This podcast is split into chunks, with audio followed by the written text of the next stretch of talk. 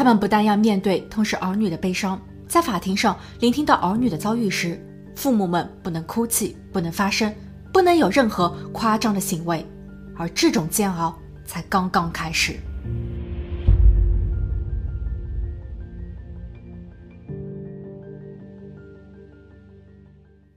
哈喽，大家好，我是鬼灵异。今天的案件发生在田纳西州的洛克斯威尔。二零零七年一月六日，周六，二十一岁的钱农和他二十三岁的男友克里斯托夫一同外出，他们去参加朋友的生日派对。当晚，这对情侣并未回家。乾隆的母亲在一月七日得知，乾隆在第二天并没有按照规定的时间去打工，公司的老板也一直无法联络到他。母亲开始紧张。她尝试致电女儿的朋友们，但让他惊讶的是，朋友们说昨晚乾隆和她的男友并没有出席活动。乾隆的母亲给克里斯托夫的家人致电，克里斯托夫的父亲在听到后也很迷茫。儿子当晚没有回家，不打招呼的彻夜未归并不是他的作风。可这两人跑去哪儿了？由于他们都已成年，失联还未到二十四小时。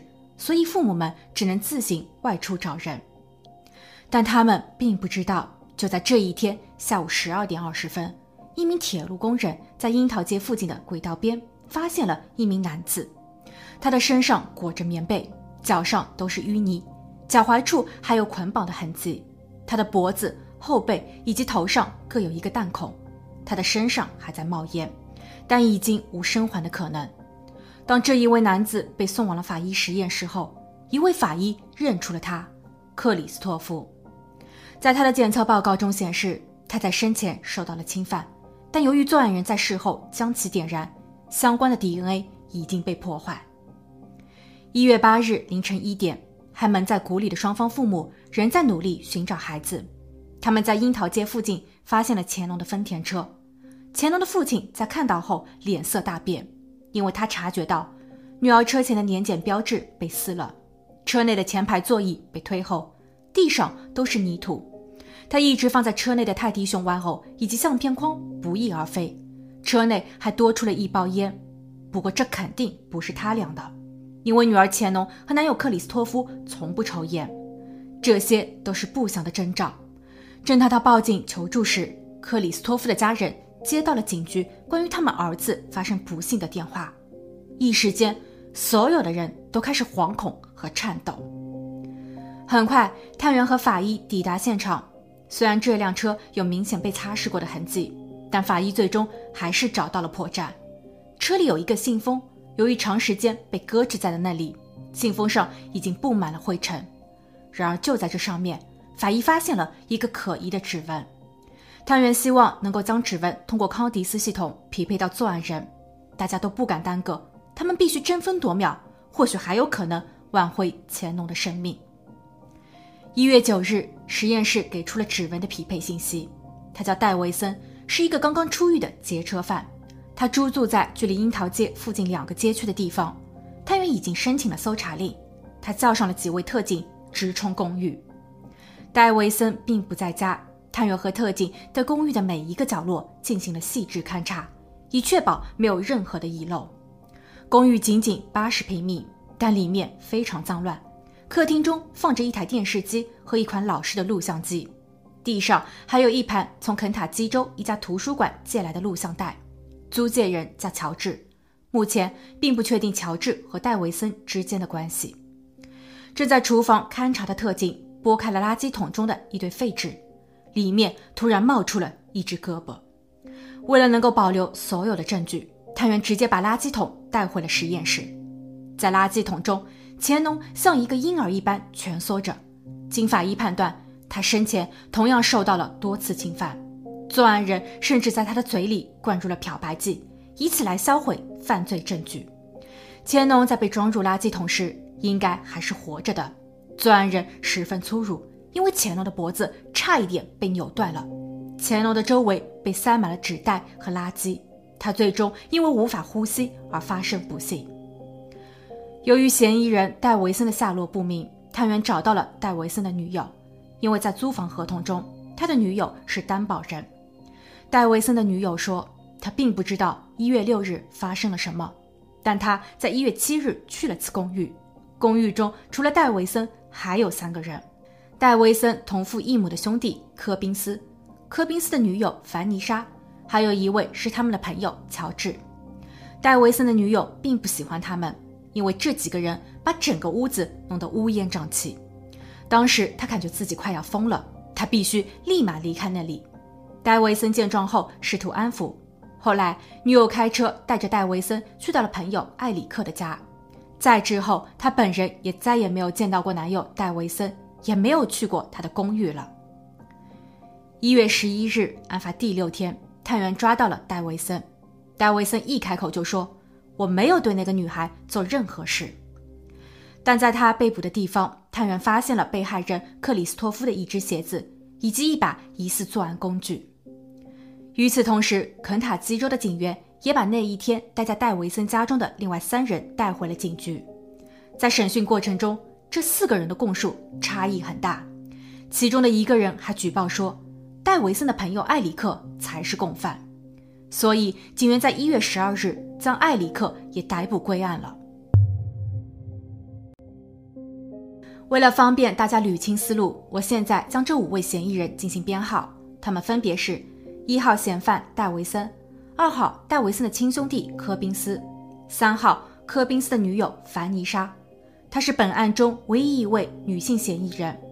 四号嫌犯乔治以及五号嫌犯艾里克，在所有的笔录中，大家都承认了一点，那就是一号嫌犯戴维森想要劫车。所有的人都跟着戴维森一起去了樱桃街物色对象，他们看见了一对情侣在树林中亲热。两个人都十分的投入，似乎已经忘记他们的丰田车还停放在路边。五位嫌疑人一致认为这是个好机会，可以行动了。但让这五个人措手不及的是，对街正巧开来了一辆车，车灯很晃眼，情侣两人也发现了异样。五个人做贼心虚，为了不让事情败露，所以他们一拥而上，干脆绑架了情侣，并将他们带回了一号嫌疑人戴维森的公寓。之后，这对情侣被分开。至于这五个人在其后各参与了多少，到底是谁下的毒手，所有人的供述都完全不同。一号嫌犯戴维森说，他只是个观众，一切都是由二号嫌犯科宾斯以及四号嫌犯乔治所为。他们干了这对情侣，然后将男的烧毁，将女的塞进垃圾桶。二号嫌犯科宾斯说，在五个人把情侣带回公寓的路上。他们已经想好了下一步。科宾斯为了保护其女友，没有参与后续的所有行动。不过他记得是四号嫌犯乔治准备了煤气罐，但四号嫌犯乔治却很坚定地表示自己不曾动手，煤气罐是五号嫌犯埃里克帮忙弄来的。五号嫌犯埃里克则表示冤枉，他说自己只是个车夫，他借了亲戚的车把大家带到了樱桃街。原本计划是在偷车后立马回家的，但谁知他们绑架了情侣，丰田车又坐不下那么多的人，所以埃里克只能开车把剩余的人送回到了戴维森的公寓。此时埃里克想要回家，但戴维森让他稍等。后来四号嫌犯乔治说他想要搞个煤气罐，所以艾里克同他一起去外面搞了一个。再后来，戴维森让艾里克驱车把他送到了一个秘密小屋。案发五天后，探员也是通过艾里克才找到了戴维森，所以艾里克认为自己帮助他们绑架确实是错了，但自己其后的表现功大于过。当五位嫌疑人都在互相推卸责任时，法医实验室给出了关键信息：受害者钱农的身上检测出了一二号嫌犯戴维森和科宾斯的 DNA，所以这两个人的罪行毋庸置疑。而根据田纳西州的刑事责任法，如果一个人知道他人正在犯罪，但他却没有采取任何的措施来阻止事件发生，那么这个人也将需要背负连带责任。由此，三四号嫌疑人凡妮莎和乔治也会被起诉。至于五号嫌疑人埃里克，由于他一直没有承认自己进入过案发公寓，警方也没有证据能够把他与谋害案件直接关联。所以暂时只能与藏匿作案人进行起诉。受害者家属伤心欲绝。由于五位嫌疑人的肤色均为深色，所以在当年五月二十八日，当地群众组织了一次抗议活动，但检方则表示，该案件与族裔和仇恨无关。二零零八年四月十六日，五号嫌犯艾里克最先被定罪，他因为协助劫车以及藏匿作案人被判入狱十八年。二零零九年八月，案发三年后，其余的四位嫌疑人也陆续站上了法庭。家人们第一次看到他们儿女们的受害照片，也是第一次亲耳听到嫌犯们交代他们儿女的最后劫难。但无论曾经做过多少心理建设，在这一刻都会被击垮。但他们不能哭泣，不能出声，因为法官说：“我不喜欢这样。如果你哭了，你就必须离开法庭。”这或许是为了告诫家属，不要试图以此来干扰陪审员的判断。初审中，一号嫌犯戴维森被判死刑，二号、四号嫌犯科宾斯和乔治被判无期徒刑，不得假释。但三号女嫌犯凡妮莎的审判被延后。对于她，检方在起诉时遇到了难题，因为在所有人的供词中，仅仅提及了他参与了劫车的环节。似乎他真的与后期的所有行动无关。那么事实呢？在用来捆绑乾隆的床单上，法医检测出了大量的凡妮莎的 DNA。在凡妮莎被捕后，警方在她的居住地找到了受害者乾隆的钱包以及凡妮莎的日记本。凡妮莎在案发两天后写道：“那一天是一次大冒险，他玩得很开心，他热爱自己的生活。”那么，这是否能够证明凡妮莎的罪恶呢？二零一零年五月十三日，当凡妮莎面对法官时，她可怜巴巴地说道：“自己非常害怕，她想要逃离，但一号作案人戴维森将武器对准了她，她只能假装什么都看不见、听不到。戴维森要求她撕剪床单，并用此作为绑带将乾隆固定住，凡妮莎也只能照做。凡妮莎聘请的是一位口才极好的律师，律师表示。”凡妮莎在当年才刚成年，她被几个坏人所带坏了。在整个过程中，她也受到了包括在精神和心理上的伤害。她虽然能够自保，但不足以抵抗恶势力。她也没有能力和机会去阻止事态的恶化，所以她应当被谅解和轻判。最终，法官宣布，凡妮莎仅需入狱五十三年。受害者家属对此失望至极。而让他们更没有想到的是，初审不到半年的时间，审理该案件的法官突然辞职。有消息称，这位法官有用药问题，甚至还牵扯到了违禁品。此时，这些罪犯们的辩护律师开始蠢蠢欲动。他们认为，法官在当年审判时由于乱用药，所以思路是混乱的，他并不能给出一个合理的审判。他们有必要推翻定罪。而新上任的法官接受了这一提议，一轮新的申辩大战已经打响。由于一号罪犯戴维森和二号罪犯科宾斯在受害者的身上留下了 DNA，所以他们的罪行板上钉钉。受害者家属更担心的是三号的凡妮莎和四号乔治能否受到应有的判决。而在其后的两年，这种担忧慢慢变成了可怕的现实。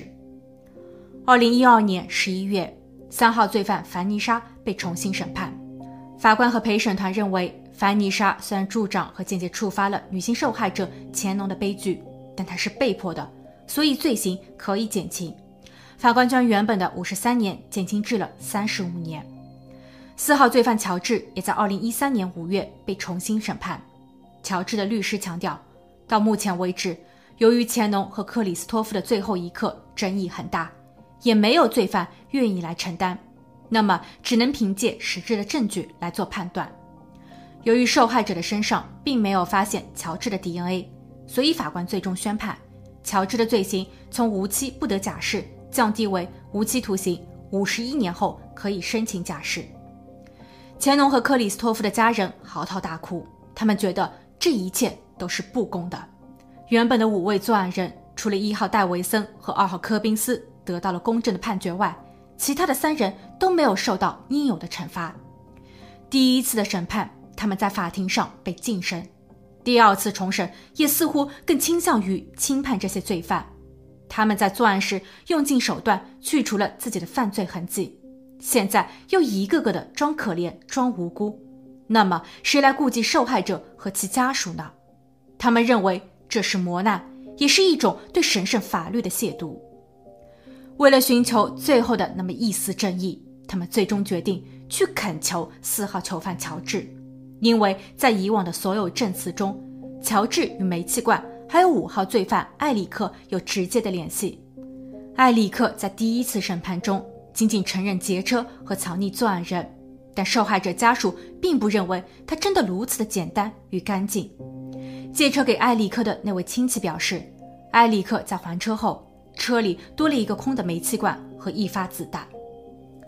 二零一八年八月，四号罪犯乔治终于点头，他与检察官达成协议，他会在法庭上叙述事实，指证五号罪犯埃里克不但参与了整个作案过程。也正是他最终搞到了煤气罐，并点了火。最后，陪审团相信了这个版本。埃里克在二零一九年被判有罪。